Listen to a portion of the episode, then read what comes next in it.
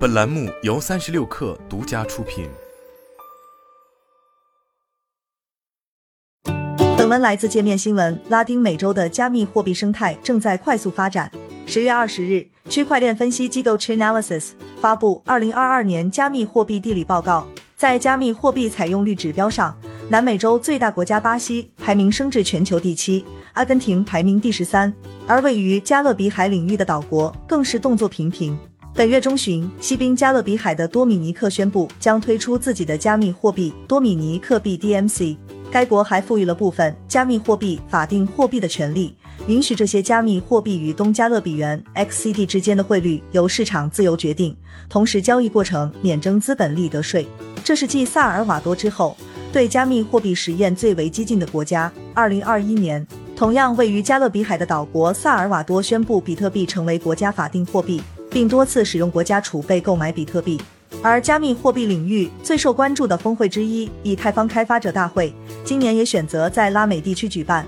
地址在哥伦比亚首都波哥大。据与会人士透露，这场大会吸引了大量来自拉美裔的开发者加入，以太坊创始人 Vitalik Buterin 也亲自来到现场。参与了本次峰会的 Mant network 联合创始人季沧海告诉界面新闻，拉丁美洲的加密货币采用率非常高。在哥伦比亚和委内瑞拉的边界地区，当地人会直接使用加密货币交换实物。一些地区分布着众多的比特币 ATM 机器，数量甚至超过当地银行。Morning Consult 的研究报告也显示，在全球各大地区中，2021年拉丁美洲的加密货币所有者渗透率最高，为百分之三十。在此生态下，全球的金融科技公司也开始涌入这片加密货币试验地。今年八月。拉丁美洲最大的电子商务巨头 Mercado Libre 美克多在巴西地区直接推出了一种加密货币，为当地八千万用户提供购买商品和兑换其他货币的服务。就在同一个月，万事达卡也宣布将与全球最大的加密货币交易所币安合作，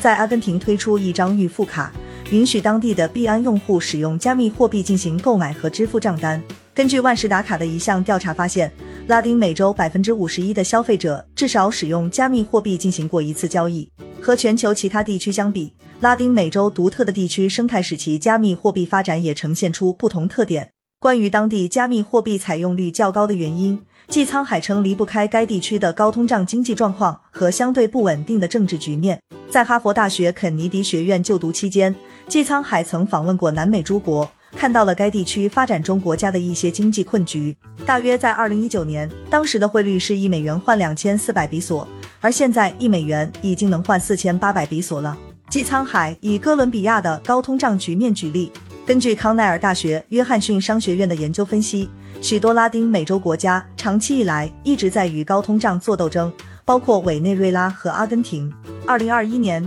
其他拉美国家的通货膨胀也加速了，包括巴西、智利、哥伦比亚、墨西哥和秘鲁，这导致当地货币波动和疲软，许多居民选择将财富储存在黄金和美元等资产中。这种转变还使这些国家的人们更愿意采用比特币作为存储资产的手段。同时，该地区政治格局动荡不安，居民还要努力应对长期的政治不稳定。正因如此，许多居民更愿意将部分财富存储在当局更难以扣押和控制的抗审查资产中，而缺乏传统的银行服务也是原因之一。在拉美地区，传统银行服务缺乏渗透，加上过去几年互联网接入增加的年轻人口，已经引起了人们对新银行和加密货币等替代服务的兴趣。许多居民还发现，与银行转账等传统服务相比，加密货币是一种更容易接收外国汇款的方法。以萨尔瓦多为例，这一地区大约百分之七十的人没有银行账户或信用卡，